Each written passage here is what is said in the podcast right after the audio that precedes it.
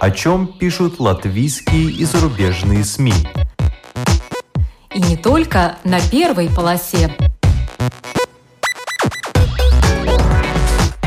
Медиа поле. На латвийском радио 4.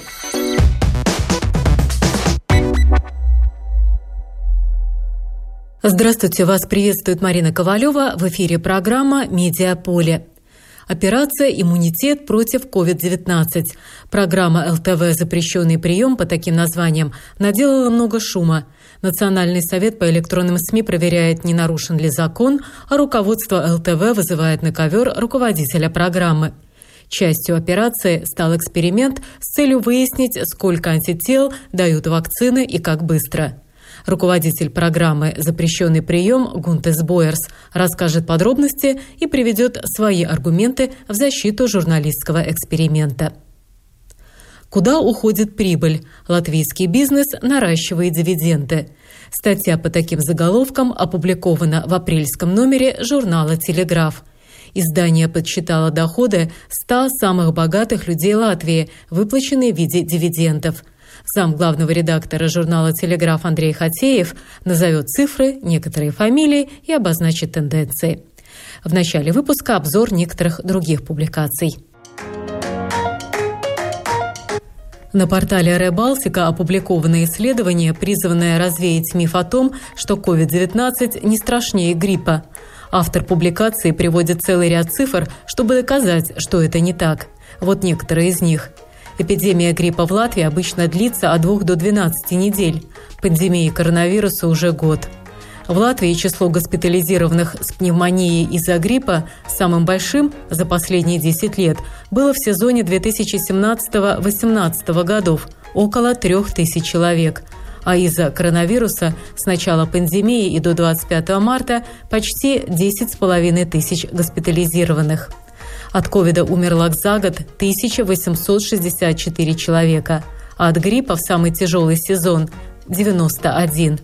И оснований для утверждения, что на самом деле умирают от других обычных болезней, но причисляют к смертности от ковида, так как у этих людей был выявлен и COVID-19, нет. В статистике смертности от гриппа также фигурируют лица, у которых грипп был только одной из причин гибели – «Дом для брата». По таким заголовкам в журнале «Ир» была опубликована статья о семье Лапиней, в которой растет 24-летний Янис, человек с особыми потребностями, нуждающийся в постоянном уходе. Его мама Элита недавно умерла, но именно она с подругой Агитой 10 лет вела борьбу за создание группового дома для взрослых инвалидов с особенностями психического развития. В прошлом году такой дом должны были наконец начать строить в Огре, но были собраны подписи протеста местных жителей. Агита, оставшись без поддержки подруги, намерена продолжить начатое ими дело. 29-летняя Марова Элсе Лехдар стала первой женщиной-капитаном в Египте – После этого в соцсетях распространили слух о том, что она виновата в блокировке Суэцкого канала, хотя Марва служит старпомом на Аиде, а не на Эвергрин, который сел на мель. Египтянка говорила, что женщины составляют всего 2% от всех занятых в сфере морского судоходства и что она сталкивалась с сексизмом и во время учебы, и на работе, передает «Медуза».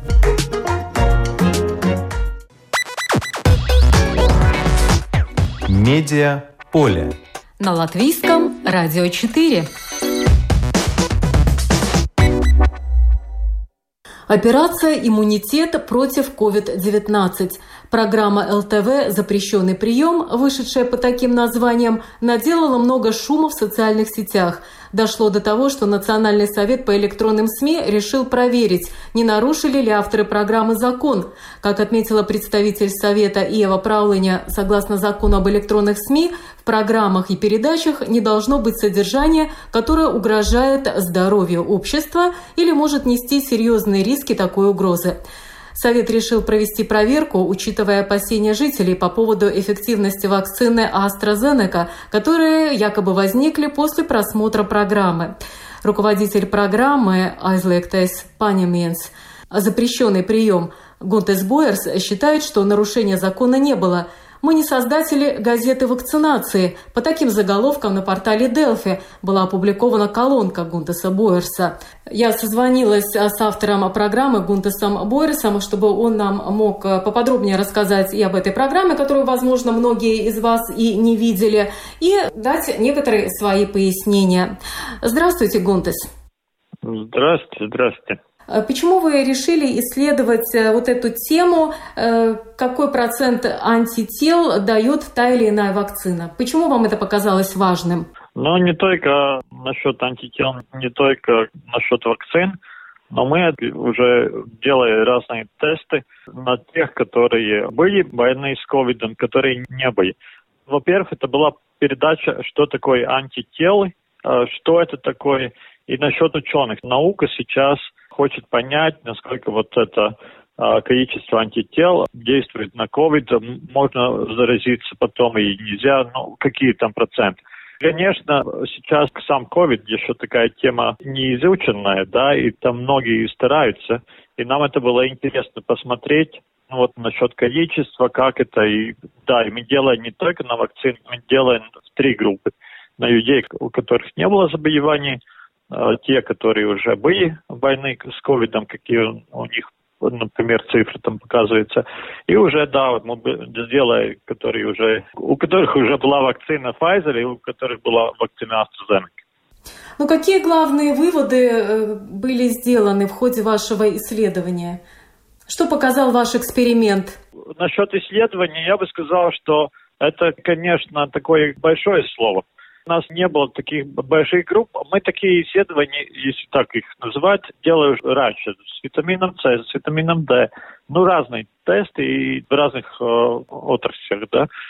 И я бы сказал, ну, главное, то, то, что мы видим, конечно, что есть люди, которые, например, те, которые думают, что они не боялись ковидом, у них нет этих антител. Есть, э, например, там были такие, которые вроде боялись, и там анализ показывает, что у них есть антитела – это большая вероятность, да, что они боялись ковидом, что была зараженность, и как-то они вот приехали, не знают, что у них было.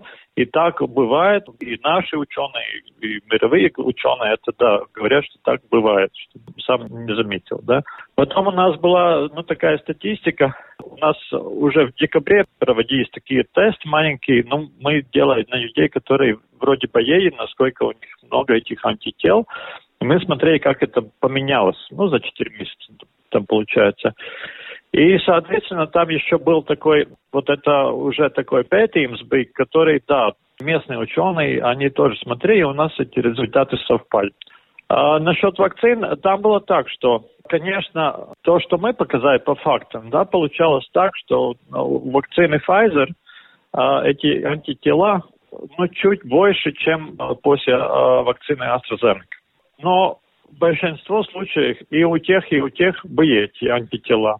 У нас показалось, и я думаю, в чем проблема и в чем шум, что после вакцины AstraZeneca в двух случаях не было антител. Ну, в принципе, э, это меньше, чем вот этот коэффициент, когда уже считают, что есть э, эти антитела. Я думаю, что вот этот результат, что мы это показали, что после вакцины AstraZeneca в двух случаях. И там еще был случай, когда на грани там был. Это и вызвало этот шум. Почему мы это показываем, что это значит, это, это. Но это факты. Да? Там можно уже ну, сказать плохо, мало, так и так. Но мы там очень четко. У нас много ученых были, которые рассказывают, что эти антитела, что они не всегда. Э, есть люди, которые боялись ковидом, но у них нет этих антител, потому что организмы от, отличаются, есть какие-то гены и так далее, что это все не так, э, скажем так, э, просто. Да? Ну да, но эти были факты, и мы это показали.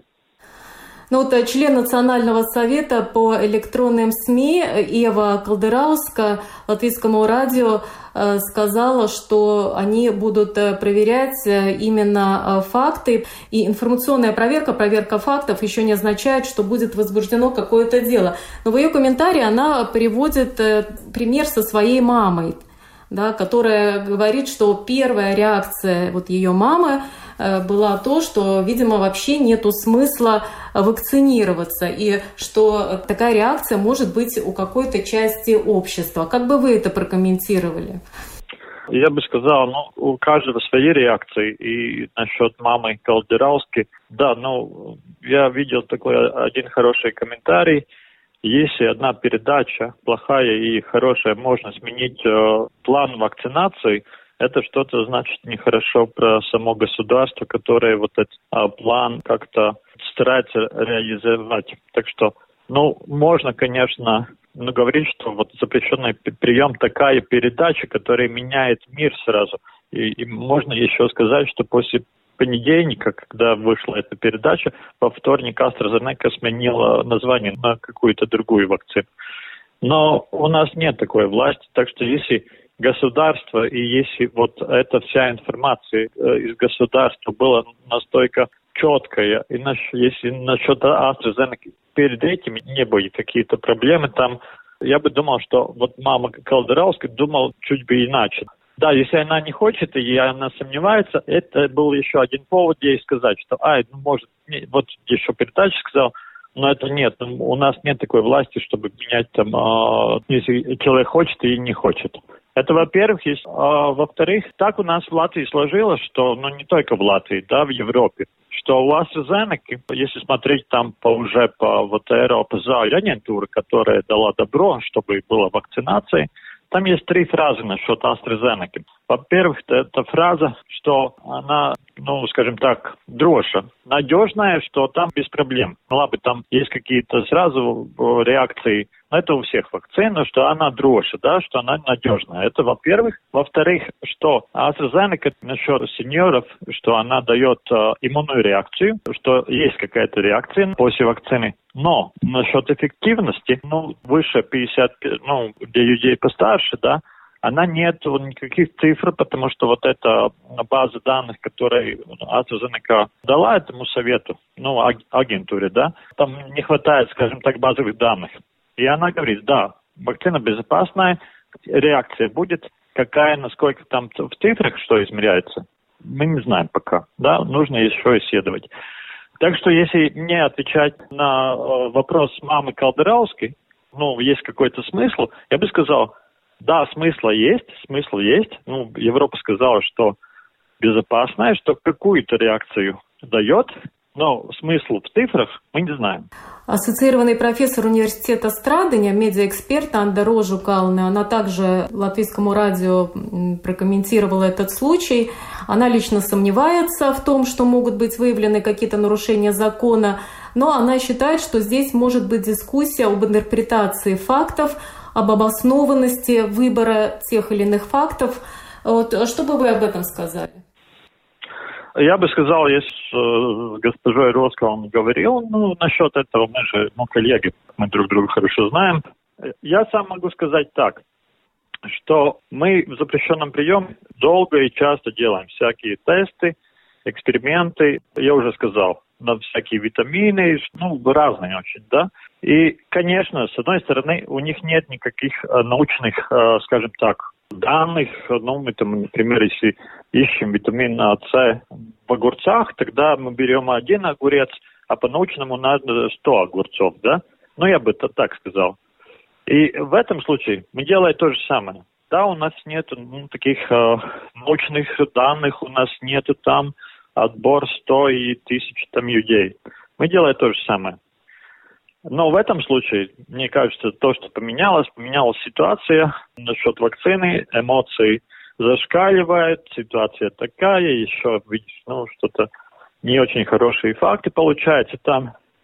И мы уже вот эти методы, с которыми мы уже долго работаем, значит, нет, методы неправильные.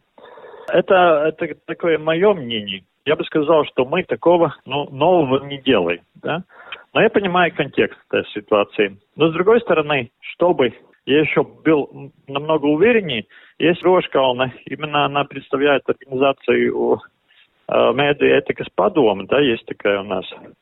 я сказал, ну давайте, ну тогда, если, ну какие тесты может проводить журналист, которые не может, скажите мне, какое ваше мнение. Я сказал, давайте проверьте вот эту передачу, я тоже хочу знать, что вы думаете да? У меня есть, ну, скажем так, своя правда, но я бы хотел послушать, что, ну, скажете, что, ну, вот такие рожка и так далее. Да, у нее есть еще сомнения о том, насколько вообще возможно силами всего нескольких журналистов э, проводить э, такого рода исследования да, и проверки. Но у меня тоже тогда возникает э, вопрос, если не делать вообще ничего, то кто будет тогда поднимать важные для общества вопросы? Да, у нас мало людей, у нас нету целых отделов расследовательской журналистики, которые могут месяцами исследовать, и большого запаса денег, который можно было бы использовать на то, чтобы отправлять образцы в какие-то очень солидные, возможно, зарубежные лаборатории. Всего этого нет. Но означает ли это, что вообще журналисты должны сидеть сложа руки и ничего не делать? Не, я бы сказал, что так, но там тоже не надо так думать. Журналисту не надо все делать по-научному. Это э, журналистическое право делать такие тесты. Ну, но это было все передаче рассказано, что, конечно, эти тесты – это не такая большая группа. Мы не, не делаем научных выводов, журналисты это не делают. Журналисты, да, они видят какие-то тенденции, может, ну, потом задавать вопросы. Вот это главная суть журналистики, что и э, я уже в комментарии написал на Facebook, что если даже у меня был бы один только тест, да, я уже по нему могу задать вопросы, почему именно так. Потому что если журналист э, сейчас, ну, скажем так, э, начинать спросить у журналистов, ну, такую научную базу, тогда, когда мы делаем, вот, например, там другие журналисты делают уличные интервью с людьми, можно сразу. А почему вы этого выбрали? Какой у вас э, социологический наука, да? И там уже получается, ну, журналист не ученый, там большая разница, да. То, что я сам видел в комментариях, что э, нас упрекают в том, что мы не делаем науку. Да, мы не делаем науку, но мы задавали вопрос. Именно вот это суть журналистов. Да, и тем более, что в этой программе не было четкого вывода, что конкретная вакцина неэффективна. И там не было исследования только конкретно одной вакцины. Там была и AstraZeneca, были и данные по Pfizer. Нельзя упрекнуть в какой-то необъективности или в том, что вы встаете на сторону одного или второго производителя. Не, ну, с одной стороны, да, но с другой стороны, я понимаю, что сейчас, ну как, ну, получается так, что у нас а, не так много вакцин, что у нас AstraZeneca самая главная вакцина по меркам, да, самый большой заказ. И, конечно, ну, если что-то плохое, например, там случается с AstraZeneca, мы, ну, как государство, может, страдаем, да, от этого. И поэтому вот эта чувствительность власти очень-очень, э, ну, такая большая. Я думаю, что а, реакции именно поэтому. Да, чувствительность большая, особенно после исследования, которое было опубликовано на Ребалтика, той же Сани Таембергой, э, по поводу, почему у нас AstraZeneca стала самой главной вакциной. Там тоже очень много вопросов. Поэтому, возможно, и такая чувствительная вообще реакция и, и на вашу программу.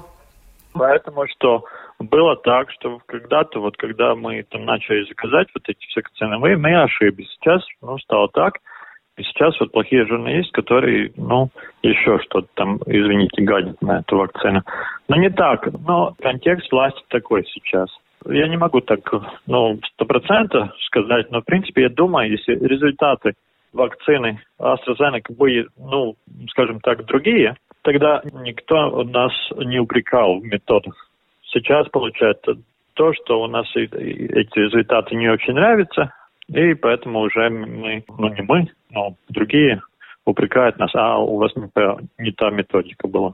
Но вот Совет по электронным СМИ, он призвал и ЛТВ оценить э, вот этот случай с вашей программой. Что у вас сейчас происходит на работе?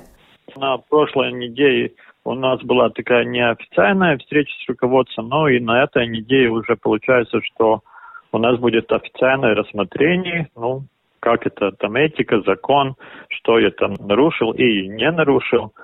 Так что это все будет, а это мне ну, как-то не пугает. Пусть смотрят, я тоже хочу какие-то там ответы власти, скажем так, ну как они смотрят на журналистов сейчас в это время.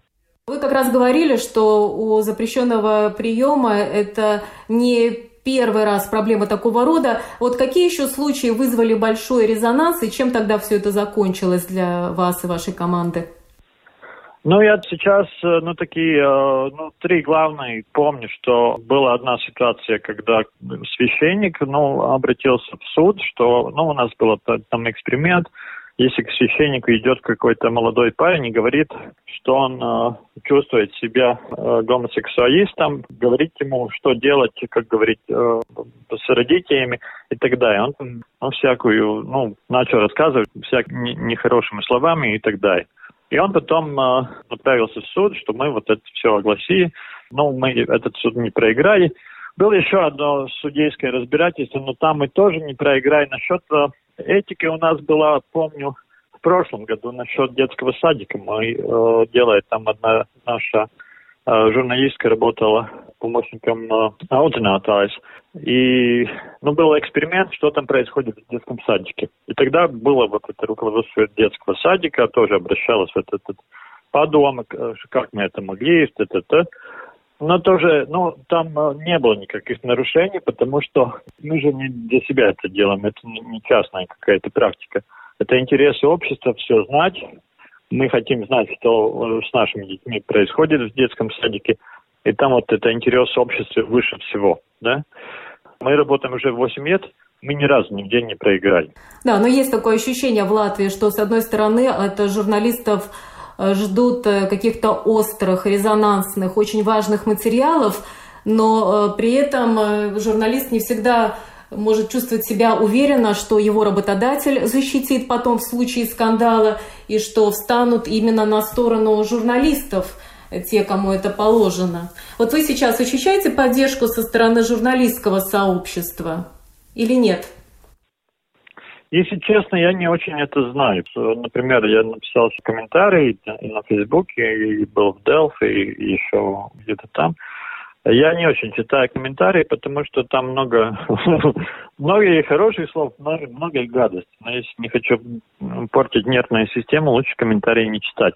Так что я так точно не знаю. Но, но такой, ну, скажем так, звонок другу журналистического общества вроде не поступал, да. Вот в данный момент мне было очень важно вот эта поддержка телевизионного руководства, что они там понимают, что я сделал, а почему я это сделал, и там не было у нас больших разногласий, да. Но это мне было важно, чтобы мое руководство, да, я чувствовал, что меня не бросит в этой ситуации. Да, ну вот я сейчас, например, нахожусь под впечатлением от просмотра документального фильма Александра Нанау «Коллектив», который можно посмотреть до 11 апреля на Lux Award, если зарегистрироваться. Он о журналистском расследовании в Бухаресте по событиям 2015 года, когда там в ночном клубе произошел пожар, э, погибло очень много людей, 27 э, человек. Но если бы журналисты не заинтересовались Почему в больницах потом умерло еще 37 пострадавших, у которых, в принципе, ожоги были небольшие, и э, они были совместимы с жизнью? И потом начали раскручивать это дело, и выяснилось, что там уже 10 лет разбавляли очень важные дезинфицирующие средства для больниц в 10 раз – хирург брал э, инструмент, думал, что он уже стерилизованный, а там куча бактерий, и что эти все люди, вот эти 37 человек, они умерли потом от бактериальных инфекций. И получилось, что там тоже задействована фармацевтическая, опять-таки, компания. Оказалось, что активного вещества там мало, и во всех 17 больницах страны один поставщик э, снабжает вот такими некачественными э, дезинфицирующими средствами. И мне кажется, что вот как никогда сейчас показывает этот фильм то, что журналисты ну, должны свои делать работу, но их должно также общество поддерживать, чтобы они не боялись, потому что и в этом документальном фильме э, показано, да, что им стали угрожать и полиция безопасности, и даже люди, в принципе, проголосовали за то же правительство, при котором была вот эта коррупция в фармацевтической э, компании и в сфере здравоохранения. Вы, кстати, не смотрели этот фильм? Не, как-то еще не получалось, да. Угу. Но я понимаю, что вы говорите, и именно это так, что да, вот это журналист для общества очень важен. Но, конечно, когда поднимают таких больших дел, ну, там очень много интересов. Есть интересы политиков, ну, ну, скажем так, интересы власти, да. Там есть э, интересы бизнеса. Но они очень разные. И там бывают ситуации, когда журналисты остаются одними, да. Да, и бывают ситуации, когда, ну, когда все разрешается. Ну да, я бы сказал, что какая-то смелость там нужна журналистическая. И как этот случай повлияет на вашу дальнейшую работу? Не знаю, буду работать, как работал. И следующая программа про что? А следующая программа называется Long COVID насчет здоровья тех, которые уже болеют ковидом в Европе большие дискуссии, а какая там э, рехабилитация нужна, как это долго можно еще какие-то там ситуации возникнуть э, насчет здоровья. Но там тоже многих таких э, благоспорадий, да, которые после уже ковида, когда вроде человек здоров, а оказывается, что не очень, да.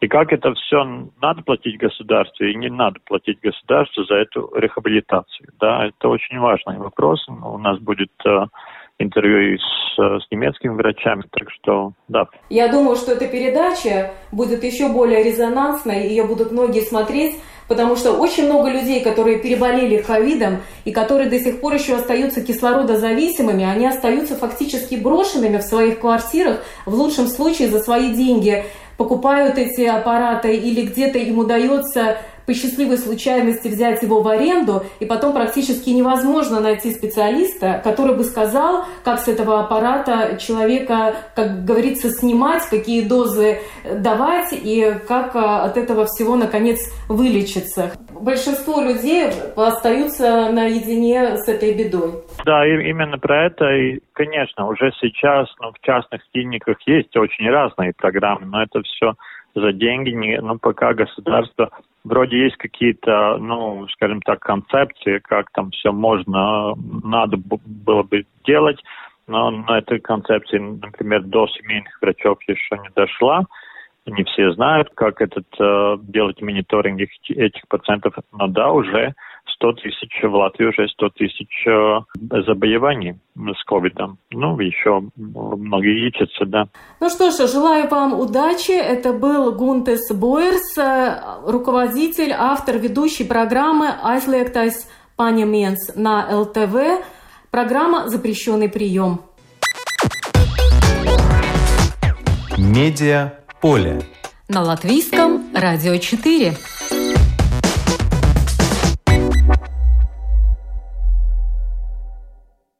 Куда уходит прибыль? Латвийский бизнес наращивает дивиденды.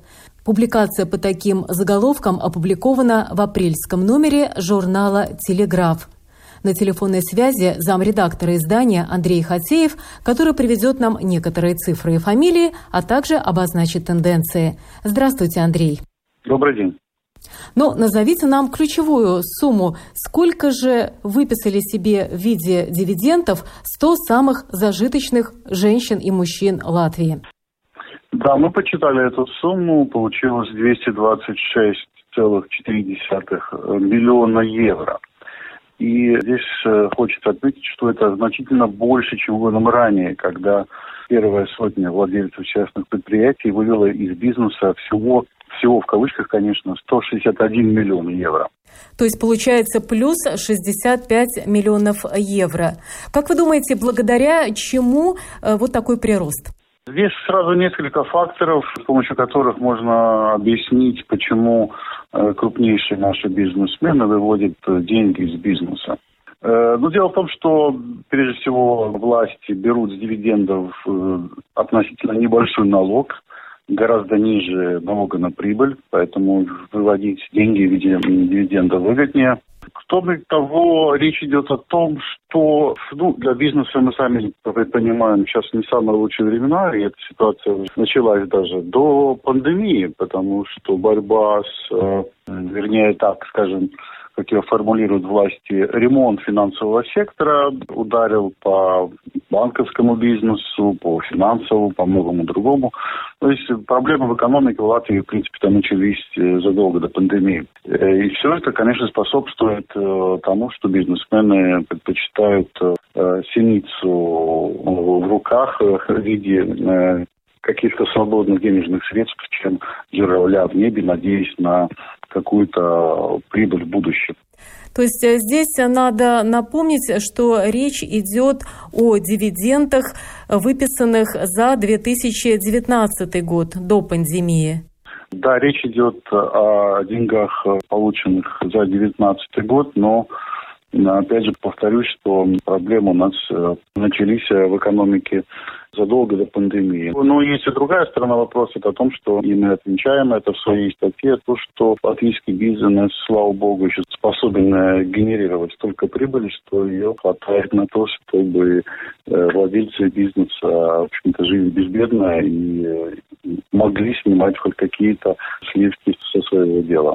То есть можно ли говорить о том, что им хватает средств и на то, чтобы выписывать себе дивиденды, использовать их, как им э, заблагорассудится, и при этом иметь достаточно средств для того, чтобы э, вкладывать в развитие? Ну, это вопрос, конечно, очень спорный. Конечно, идеально, наверное, было бы э, эти деньги вкладывать в предприятие, чтобы оно было более стабильным и более конкурентоспособным. Но, опять же, это все в видении владельцев. Если они считают, что ничего страшного не произойдет, э, если предприятие потеряет такую сумму, то и прекрасно. Это как бы его личное решение. Но, опять же, учитывая те нестабильную ситуацию, которая у нас, пожалуй, это можно оценивать скорее как как минус, чем плюс. Но в каждом предприятии, естественно, ситуация отличается. Ну а что свидетельствует э, в пользу версии о том, что выводу дивидендов э, способствует э, в большой мере капитальный ремонт в финансовом секторе?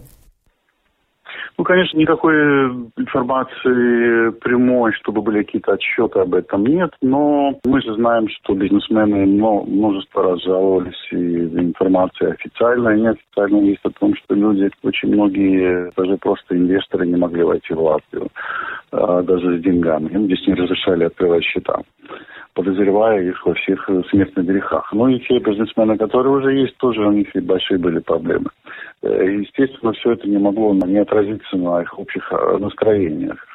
Даже, даже министры говорили о том, что были перегибы э, в этой политике, но пока, пока, насколько нам известно, никаких больших подвижек здесь не намечается.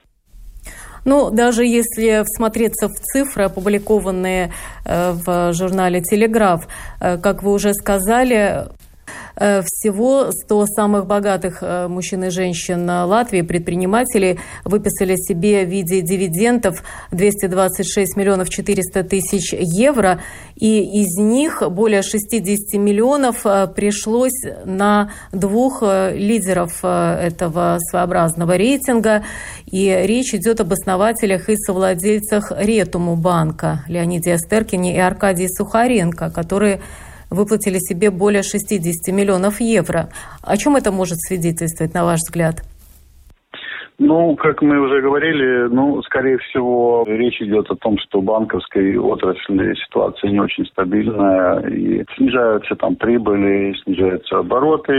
Мы, опять же, об этом уже обсудили, тему ремонта финансовой отрасли. Я думаю, что, скорее всего, такие большие изъятия дивидендов с этим связаны, потому что Опять же, у других э, банков другая система акционеров. Там мало частных лиц, там разные фонды, там коллективные владельцы, акции и так далее. Да? Так в случае с Ретому банка это вполне законно и понятно. Еще бы хотел отметить интересный факт, что господин Бернис, который был совладельцем э, банка АБЛВ, который ликвидируется, который был признан э, нехорошим банком и по настоянию американской стороны и согласия латвийской стороны, э, его решили закрыть. И вот господин Бернис вернулся в список, но уже с другой компанией, забрал из нее, не буду называть это название фирмы, ибо ибо оно мало кому что скажет, э, это название. Он тоже забрал себе дивиденды в размере 810 тысяч евро. Это, конечно, сумма невелика, однако в данном случае самый интересный факт возрождения бизнеса господина Берниса может только приветствовать это. Прибыль, напомню, банка АБЛВ в лучшие годы достигала 80 миллионов евро в год. Это были, конечно, золотые времена для этого банка. Но вот опять же мы возвращаемся к теме того, что банковский сектор Латвии больше не способен э, генерировать так много прибыли, как когда-то. А какова ситуация в других э, отраслях экономики, например, в сельском хозяйстве? Да, ну нельзя к сельскому хозяйству относиться, как некоторые делают, таким э, каким-то пренебрежением. На самом деле там вращаются весьма крупные средства. Есть ряд компаний, которые зарабатывают неплохие деньги на сельском хозяйстве. Это, ну, в основном это компании, которые продают э, семена, технику, все, что нужно для сельского. То есть речь не идет о том, чтобы там засадить 100 гектаров картошки и потом ее продать. Э, понятно, что там особых денег не будет. Ну, в данном случае мы имеем в нашем э, топе самых больших дивидендов э, двух человек, которые представляет агросектор. Это Йонас Пашкаускас и Дмитрий Карбанов. И э, они собрали из своего предприятия Агролац Холдинг э, чуть более 11 миллионов евро, и э, это поставило их на довольно высокое место, практически на третье, третье-четвертое место в нашем топе бизнесменов, получивших самые большие дивиденды. Эта публикация интересна не только приведенными цифрами, но также еще и приведенными бизнес-историями. И вот одна из них как раз касается Агролад Холдинга и э, их э, попыток э, инвестировать в сельское хозяйство Украины. Чем это закончилось? Да, там была такая история, когда эта компания Агролад Холдинг, э, которая принадлежали торговые марки, принадлежат Тервет и Дрова, э, решили инвестировать э, в Украине организовали там совместное предприятие, которое начало производить э, различные культуры, продавать их на международных рынках. Объемы были большие, вроде бы хорошо, но, к сожалению, произошел рейдерский захват, э, незаконная смена правления, подделка протокола собраний. Ну, весь тут э, прелестный набор вещей, которые часто происходят э, в Украине, к сожалению, в Латвии мы тоже без этого не обходимся. Но вот именно в Украине с нашими латвийскими бизнесменами уже не в первый раз происходит подобные истории. И там культура ведения бизнеса, видимо, уровень коррупции находится на совсем ином уровне и ментально, видимо, и правоохранительные органы,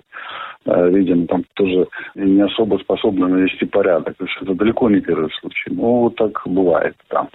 Да, и доходы вот этого совместного предприятия оценивались 8-10 миллионов евро, э, что, видимо, и послужило тому, что обратили внимание на это предприятие. Ну да, так бывает, особенно если там в Украине, если вести бизнес, э, и у тебя нету каких-то связей, хороших знакомств э, во власти, то, честно, зарабатывать деньги, ну, довольно проблематично бывает.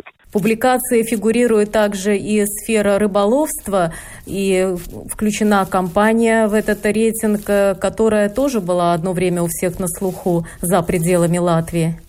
Да, компания Балтрейдс и ее совладелец Николай а, Ворушечкин, который тоже попал в топ с довольно приличной суммой, более трех миллионов дивидендов. Ну, рыболовство в Латвии, вопреки э, легендам и мифам, э, существует. Более того, за последние годы тоннаж увеличился. Да, сейчас, когда говорят о рыболовстве, непременно любят вспоминать о том, что ЕС э, заставил распилить суда на металлолом. на самом деле он за это платил очень большие деньги, но в целом многие действительно так и делали мелкие, мелкие рыболовы с, с лицензиями, с небольшими судами. Вот. Но крупные предприятия, крупные компании рыболовецкие только нарастили обороты. И не случайно именно вот в этот ковид-кризис именно рыбоперерабатывающие предприятия Латвии чувствовали себя едва ли не лучше всех среди производителей продукции сельскохозяйственной в Латвии, потому что был спрос, и не только был спрос, но этот спрос можно было его удовлетворить.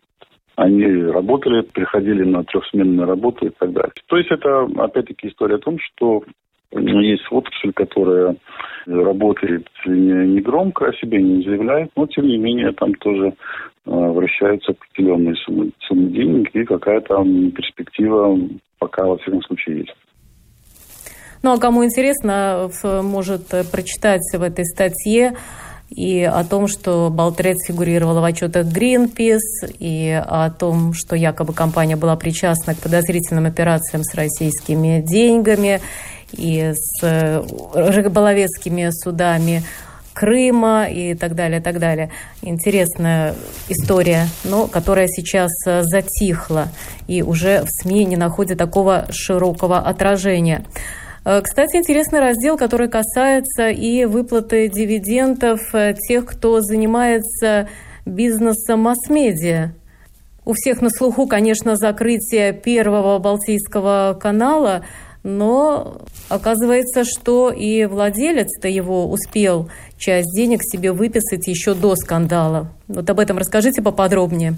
Ну, СМИ, СМИ, конечно, не та область э, бизнеса, где можно зарабатывать огромные деньги. Так в Латвии было всегда. А сейчас. Тем более с учетом того, что рекламный рынок в Латвии очень быстро каждый год уменьшается. Денег все меньше, СМИ становится больше, если учитывать э, развитие сектора Э, блогеров или там инфлюенсеров, как их называют, плюс э, учитывая тот факт, что западные крупные компании все больше забирают на себя рекламу, э, которая раньше оставалась в Латвии. Так что там огромных миллионов не заработаешь. Тем не менее, два человека попали на стоп с дивидендами. И один из них, как правильно было замечено, это Олег Солодов, владелец 50% долей компании Baltic Media Альянс, которому, в свою очередь, принадлежит права на ретрансляцию трансляцию российского первого канала, который у нас известен под названием Первый Балтийский канал. И господин Солодов снял определенную сумму в виде дивидендов со своего предприятия. Вот. Ну, а то, что там происходило последние дни вокруг ПБК последний месяц, скажем, вы знаете, что компания была оштрафована. Ранее ее обвиняли в том, что она нарушает э, международные санкции, что у нее непонятные владельцы, ну и так далее. То есть там был целый ворох этих скандалов. Ну, пока как бы компания существует, работает. Да, но запретили, запретили ретрансляцию 16 каналов русскоязычных, которые как раз-таки распространяла э, и получала деньги за рекламу одна из фирм Олега Солодова, как следует из публикации журнала «Телеграф». Да, и важный момент, что все-таки решение выписать себе дивиденды было принято до того, как возникли проблемы в отношениях с правоохранительными органами. Что говорится, успел. Да. Ну и второй представитель СМИ, который как бы не бедствует, это по традиции, это уже не первый год, это госпожа Санта Анча, глава издательства журнал «Санта». И выписала себе дивидендов на 271 тысячу евро, а годом ранее э, почти на полмиллиона евро. Но кто хорошо себя чувствует, это предприятия, работающие в сфере здравоохранения, и они неизменные лидеры вашего топа, который вы составляете. Да, и, конечно, ковида-кризис э, внес свои изменения в бизнес, и сейчас, наверное, даже многие жители Латвии заметили, что куда чаще всего больше всего сейчас люди несут свои деньги, где они стоят в огромных очередях. Да? Это э, латвийская почта, а также другие курьерские службы э, и лаборатории по сдаче тестов. Э, они сейчас появились как грибы после дождя, поэтому ничего нет удивительного, что э, Гулби лаборатория, один из лидеров этого рынка, обслуживает чуть ли не 6 тысяч человек э, в сутки и сделала в 2020 году под 9 миллионов анализов. Представьте себе, понятно, что этот бизнес сейчас э, процветает, и э, люди, которые этим бизнесом руководят или, так скажем, владеют, тоже не бедствуют. Э, ну вот, э, например, Бирута Бандера, который является владелицей 26% долей этой компании, выписала себе дивиденды в размере практически 800 тысяч э, евро. Э, другие ее бизнес-партнеры тоже бедствовали и э, сняли себе дивидендов на общую сумму на более миллиона евро. Причем это за 2019 год, а за 2020 наверняка будут и другие цифры с учетом востребованности услуг э, лаборатории. Да, безусловно. Пандемии как бы снижается, но к тестам и к состоянию здоровья все больше внимания уделяется. Если будут открыты границы, разрешат путешествовать, то у всех путешественников тоже будут требовать эти тесты, причем их нужно уже будет там, чтобы отправиться куда-то не один, а два, три, четыре, даже больше. Каждый тест стоит немалых денег. Соответственно, пока этот бизнес, я думаю, ждут хорошие времена на ближайшее время. Вы упомянули, кто пришел в этот топ, а кто же из него ушел. Что стало, ну, своего рода сюрпризом? Удивил инженер а, Арнис Рекстенч, который является владельцем SIA Microtickles – широкой публике это предприятие неизвестно, но оно из одно из самых э, зарабатывающих в Латвии. В прошлом году господин Рекстенч снял 20 миллионов евро в виде дивидендов, но в этом году на стоп не попал. Э, напомню, чем занимается компания Microtickles уже более 20 лет. Она производит опять же, камушек тех, кто считает, что Латвия нет производства, э, производит очень э, серьезную электронику, беспроводное, в основном сетевое оборудование, маршрутизаторы, коммутаторы, точки доступа, которые раздают то, что раздают интернет беспроводной. И, естественно, соответствующее программное обеспечение тоже производит для этой техники. Ну, сейчас интернет э, уже не только в каждом доме, кажется, уже в, ну, в каждом телефоне, в каждом автомобиле. Соответственно, спрос на подобную технику растет, и компания быстро богатеет, обрастает клиентами. Насколько мне известно, экспортирует продукцию чуть ли не по всему миру. Так что вот тоже один из бизнесов, который от ковида не только не пострадал, но и только приобрел, ибо потребление интернета в ковидные времена, мы сами все понимаем, значительно э, увеличилось и, скорее всего, будет и дальше расти. Это лишь э, некоторые цифры из э, большого, не побоюсь сказать, исследования журнала «Телеграф», куда уходит прибыль, латвийский бизнес наращивает дивиденды. И это исследование не для тех, кто любит праздно считать чужие деньги, а скорее для тех, кто на основании этих цифр может делать выводы о состоянии в том числе и латвийской экономики. Спасибо. Это был зам редактора журнала «Телеграф» Андрей Хатеев. Программу подготовила и провела Марина Ковалева. Спасибо за внимание. О чем пишут латвийские и зарубежные СМИ? И не только на первой полосе. Медиа поле. На латвийском радио 4.